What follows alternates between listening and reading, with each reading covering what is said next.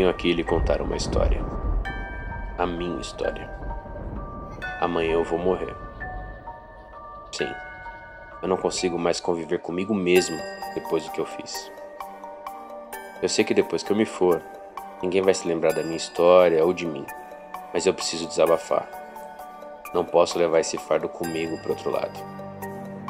Eu sempre fui uma criança calma, carinhosa e um tanto covarde. Isso me transformava num alvo preferido para as maldades e bullying das outras crianças. Meus pais sabiam do que acontecia, mas tinham consciência que eu não era do tipo de garoto que ia me impor ou revidar. Então eles me davam várias liberdades para compensar. Eu adorava animais, então sempre que eu pedia algum bichinho, eles me davam. Nossa casa era um mini zoológico. Eu tinha um viveiro com uns 20 pássaros, um aquário enorme, três cães e até uma iguana. Eu cuidava deles todos os dias e amava de verdade aqueles bichos. Essa paixão me fez escolher o curso de veterinária na faculdade e a trabalhar numa ONG de resgate de animais de rua. Foi nessa ONG que eu conheci a minha namorada e futura esposa, a Virgínia. Nos casamos cedo, logo após me formar.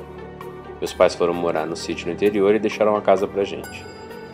Como era um terreno enorme, transformamos ela num lar temporário de animais resgatados. Cães, gatos, coelhos e até macacos ficavam temporariamente em nossa casa, até acharmos um guardião responsável para eles. Nós tínhamos também os nossos próprios bichos: três cachorros vira-latas, o Taco, o Teco e o Tico. E eu tinha um gato. Ele era grande e todo preto. Como nunca tivemos muita imaginação para nomes, batizei ele de Preto. Ele chegou em nossa casa sozinho, aparentemente um gato de rua. Colocamos ele para adoção, mas ele nunca foi escolhido, o que era muito estranho, pois ele era lindo, grande, o pelo brilhante e os olhos bem vivos. Acabei me afeiçoando a ele. Ele, muito esperto e ligeiro, me seguia para todo lado, inclusive na rua. Mas como nem tudo são flores, começamos a sofrer com um problema pessoal que eu já trazia desde os 13 anos: o álcool. Eu comecei a beber desde cedo.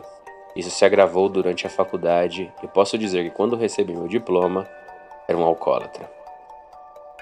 Vivi, minha esposa, sabia do meu problema e achou que poderia me ajudar. Depois de casados, ela me impedia de comprar bebidas ou levá-las para casa. Tentava me levar para as reuniões de ajuda, mas só servia para me irritar. Comecei a sair para beber sozinho e chegava muito bêbado em casa. Ela brigava comigo sem parar e isso me deixava muito, mas muito puto. Até o dia em que cheguei a agredi-la na tentativa de fazê-la parar de encher o saco.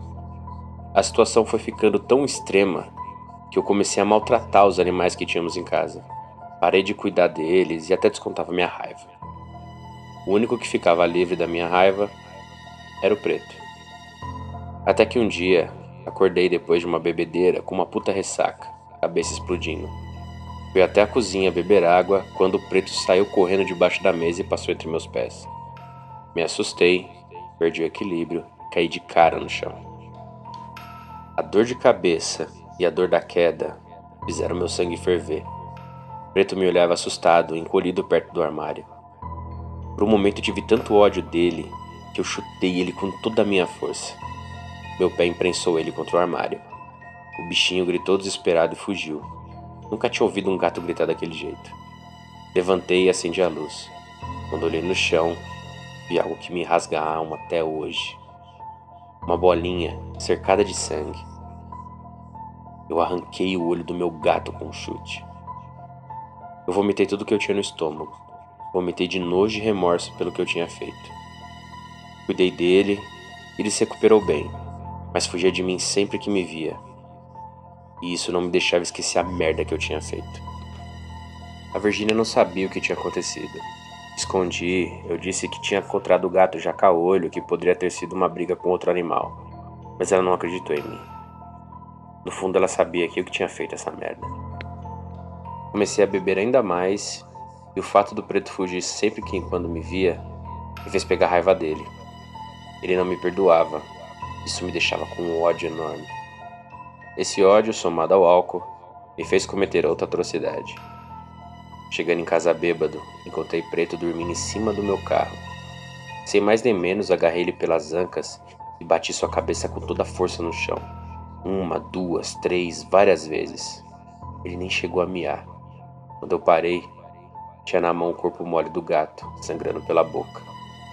Quando eu percebi o que eu fiz, eu caí de joelhos e chorei. Com medo da Virginia descobrir, joguei o corpo dele dentro de um saco de lixo e despecei dentro de uma caçamba na rua. Na noite seguinte, acordei com os gritos da minha esposa. Ela gritava que a casa estava pegando fogo. Acordei no pulo e senti o cheiro da fumaça. Percebi que quase todos os cômodos da casa já estavam em chamas. Corri, mas mal consegui tirar ela de casa e soltar os animais dos viveiros. Após o fogo ser apagado pelos bombeiros, percebi que quase nada sobrou da casa. Tudo o que eu tinha queimou. Tivemos os problemas com o banco referente ao pagamento do seguro da casa e do carro, e as indenizações ficaram bloqueadas. Com o dinheiro que eu tinha na conta, só consegui alugar uma casa num bairro bem ruim. A Virgínia já não suportava mais viver comigo. Passava o máximo de tempo possível no trabalho para não me ver. E eu. Eu parei de trabalhar. Ficava em casa bebendo. Quando ela chegava em casa, nós brigávamos por qualquer motivo. Um dia ela chegou e comecei a me encher o saco porque eu não tinha feito comida, não tinha limpado a casa. Eu resolvi ignorá-la. Isso deixou ela muito puta. Ela me deu um tapa na cara. O sangue ferveu, eu fechei a mão e dei um soco, bem no meio da cara dela. Ela desmaiou instantaneamente. Eu acho que foi por isso que ela não sentiu dor nenhuma quando ela bateu a cabeça na quina da mesa e quebrou o pescoço. Quando ela bateu no chão, ela já estava morta. Desesperei. De novo eu tinha feito uma merda no momento de fúria, só que dessa vez foi a maior merda que eu podia ter feito na minha vida. Eu tinha matado a minha mulher. Era a segunda vida que eu tinha tirado sem motivo nenhum. Sem pensar claramente, a única coisa que eu queria era esconder o que eu fiz, fazer o corpo da Virgínia desaparecer. Peguei o corpo e levei até os fundos da casa, onde havia uma fossa, o único lugar que me veio na cabeça na hora. Tirei a tampa de cimento e joguei o corpo dela lá dentro. Tampei novamente e joguei um monte de tranqueira em cima para ninguém ver a fossa. O sumiço dela levantou suspeitas no trabalho. Ligavam no celular dela, mas sem sucesso. Ligavam na minha casa e eu não atendi o telefone. Depois de nove dias, a polícia apareceu na minha porta. Eu fui interrogado e, obviamente, era o principal suspeito. A Virginia deve ter falado no trabalho o inferno que ela vivia em casa e com o marido alcoólatra. Eu disse que ela tinha me abandonado, ido embora no meio da noite e levado algumas roupas. Eles não acreditaram e revistaram a casa. Foram ao quintal dos fundos e olharam em todos os lugares. Eu acompanhei tudo, e meu sangue gelava cada vez que eles chegavam perto da fossa. Por fim, não encontraram nada. Quando os policiais estavam indo embora, no momento em que todos estavam calados, todo mundo ouviu o som mais improvável que poderiam ter ouvido um miado muito alto. Eu senti a minha alma sair do corpo. Um miado triste, abafado, como se estivesse indo de dentro de uma caixa. Os policiais se olharam e foram indo em direção à fossa. Eles começaram a tirar as tranqueiras de cima da tampa de cimento. Eu não conseguia nem me mexer. Fiquei congelado enquanto o policial gritava para alguém me algemar. Me jogaram no chão, torceram meus braços para trás e eu senti as algemas fechando nos meus pulsos. Um dos policiais me levantou com muita força e me levou até a borda da fossa. Ele gritava comigo, mas eu não conseguia entender o que ele dizia. Eu só olhava lá para dentro, para dentro daquele buraco. Eu vi o corpo da Virgínia em uma posição estranha, mas nos braços dela, ela segurava outro corpo. Um gato negro muito grande, com um buraco fundo onde deveria haver um dos olhos. E essa é a história da minha vida. Não tenho como te explicar tudo o que aconteceu, mas garanto que é verdade e aconteceu exatamente como eu te contei. Fica a seu critério o que fazer com essa história.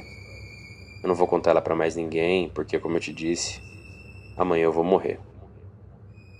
Eu não aguento mais ficar nessa cela e pretendo usar o lençol e a viga no teto para acabar com a minha aflição.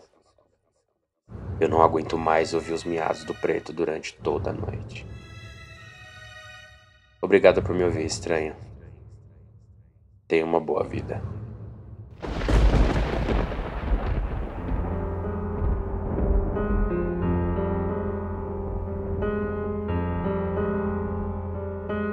Este audiodrama é uma adaptação livre do conto O Gato Preto, de Edgar Allan Poe, publicado em 1843 narrado e produzido por mim, Thiago Souza, para o projeto Mistérios Narrados, hospedado no podcast Papo de Louco.